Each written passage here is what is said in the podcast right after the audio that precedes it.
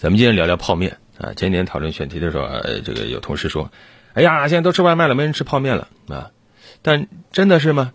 不能靠想象来判断这个世界，对吧？还是要数据说话。那实际上，呃，世界方便面协会啊，真有这么个协会，公布了一份数据，可能超乎大家的想象。尽管现在全球很多国家啊，外卖行业都兴起了，但是全球方便面消费量还在不断的增加啊。二零二零年全球方便面消费量达到了一千一百六十五点六亿份，比上年同比增长了百分之九点五三。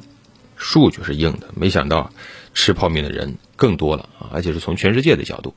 而具体在咱们中国市场上呢，实际上我们看到现在在速食品类里确实有变化啊。首先就是出现了很多新的速食选手啊，什么螺蛳粉呐、自嗨锅、自热锅啊、预制菜呀，对吧？这些东西我觉得嗯很不错，给了我们更多的选择。他们其实就是想把泡面挤走啊，想霸占这张餐桌啊。呃，那么为了夺回阵地，可以看到现在泡面市场也在调整。最直接的什么呢？就看到泡面涨价了。现在你在超市里随便逛一下，你会发现很多很多这个泡面桶装面，单价接近十块钱，甚至还有二十多块钱的。然后呢，还有一些新锐品牌，以前我们就知道统一、康师傅，现在还有很多很多新品牌。大家会说，怎么就涨价了呢？呃，我想这可能是这些方便面品牌商一个共同的选择啊。你像大家最熟的康师傅和统一，所以他们官方网店就能发现。高端泡面卖的真的挺贵，你像康师傅有一个叫苏打面馆煮面，六十多块钱卖四盒呀，啊，要是大肉块的话，六盒能卖你接近一百二，啊，一盒泡面就接近二十块钱，啊，统一的汤达人系列也有一款，也是一盒二十块钱，啊，像还搞了一个叫满汉宴，那个面碗加了个盖子，然后不再是大家熟悉的那个塑料叉子，给了你一个折叠筷子，一盒接近三十块钱。为什么这么贵呢？首先外观上做了一些文章，再有呢，呃，平常大家都开玩笑说，泡面里的广告里肉块真大，泡面里什么找不到。这回呢，在这个卖的贵的泡面里，还真给你加了个肉块。此外呢，还用了一些浓缩、冻干等技术，保留口味营养的高汤蔬菜等等，包装也挺奢华。那么，为什么泡面都变得贵了？其实前几年还真是，方便面销量一度跌入谷底，消费者都跑去点外卖了嘛，因为正好那几年。外卖平台崛起的时候，各个互联网公司疯狂的补贴用户，有时候一单外卖点下来十块钱左右，而方便面和外卖平台面向的消费者确实重合度很高，都是年轻人白领。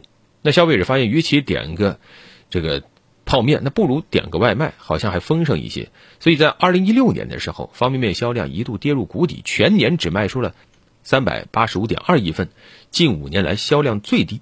此外呢，也是。这个大家对于消费升级的一种需求，大家既要吃得饱，还要吃得好。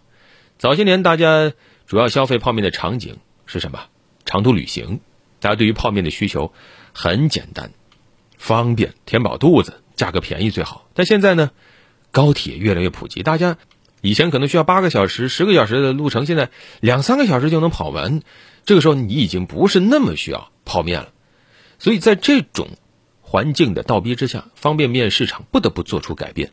在二零一八年底的时候，康师傅当时率先推出了它的高端产品线，叫苏打面馆，价格直接定位在二十元以上。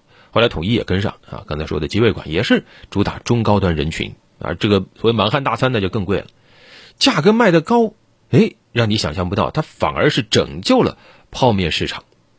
以康师傅为例，财报显示，康师傅二零二零年营收达到六百七十六点一八亿元，同比增长百分之九点一。其中业绩增长很大一部分靠的就是这种你觉得不可思议的高价泡面。高价泡面一年的营收达到了一百三十点六六亿元，而它的增速居然高达百分之二十八点一二，这个增速远远高于卖的便宜的方便面。那么现在问题来了，泡面升级算不算？一个伪命题，涨价其实放在整个大的消费环境里来说，大家一点都不奇怪。看整个今年二零二一的消费品赛道，核心主线就是卖的贵，而且让人惊讶的是，这年头大家都怎么了？卖的越贵，排队越狠啊！你像那个茶颜悦色，对吧？一杯卖二十多块，大家愿意排队排好几个小时，甚至有黄牛愿意把它加价到三百到五百一杯，还有人愿意买，我搞不懂啊！然后雪糕啊，中雪糕，它一款雪糕卖六十八、八十八啊，也不影响消费者蹲点抢货，甚至官方一会儿卖光了啊，然后黄牛加价两百块钱一只。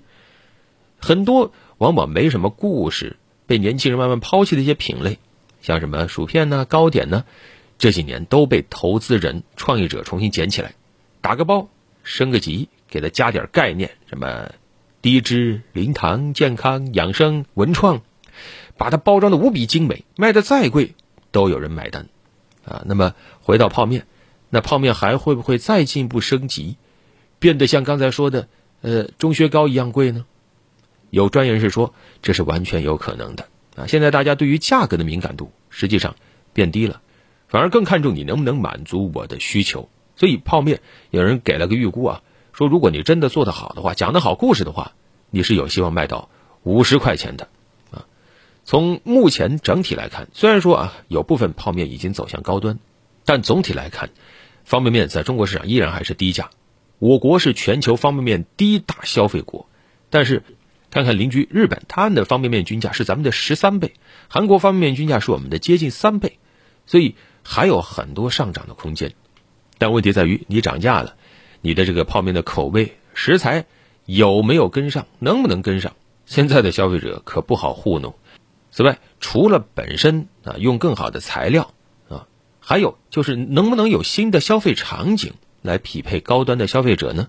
你比如说奶茶，对吧？现在喝奶茶，在商家的包装下，已经成了一个悦己的生活态度，对吧？我不图别的，我就图一个让我高兴。但是吃泡面，怎么看也只是大家的一种无奈之举。那在这种情况下，如果泡面始终只能和垃圾食品划等号，而讲不出新的故事的话，那泡面是很难卖得贵的。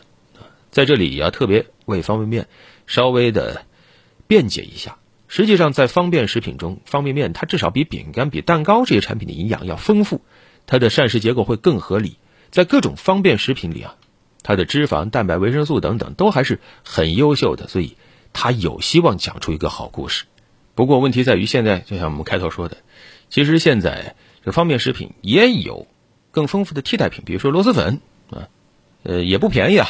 我看了一下，我买了几个品牌，十几块钱一袋，那个也很香啊，对吧？也很方便呢。然后还有什么自热米饭呢？自热火锅呀，啊，一二十块钱。那在这种价位的竞争之下，啊，泡面又能有多少竞争力呢？其实二零二零因为疫情的原因，各种这种速食品牌、各种方便食品，那也算是结结实实开拓了一次市场啊。现在有时候出门玩啊，野餐的时候，大家我看大家都会带各种自热米饭、自嗨锅之类的东西。带方便面的反倒是少，那这是不是说明这些呃新的速食品类是不是更懂得消费者，更能够快速的满足消费者的需求呢？啊，那他们未来是不是故事会比泡面讲的更好呢？当然了，呃，咱们中国的消费市场足够大啊，各种各样的鱼都有它的活路，都有自己的机会，只是曾经啊一统天下的方便速食泡面，它未来的赛道又能有？多宽呢？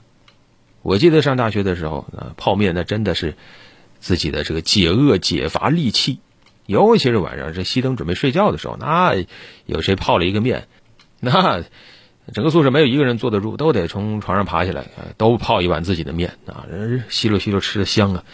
那未来泡面的路又会怎么走呢？咱们就拭目以待吧。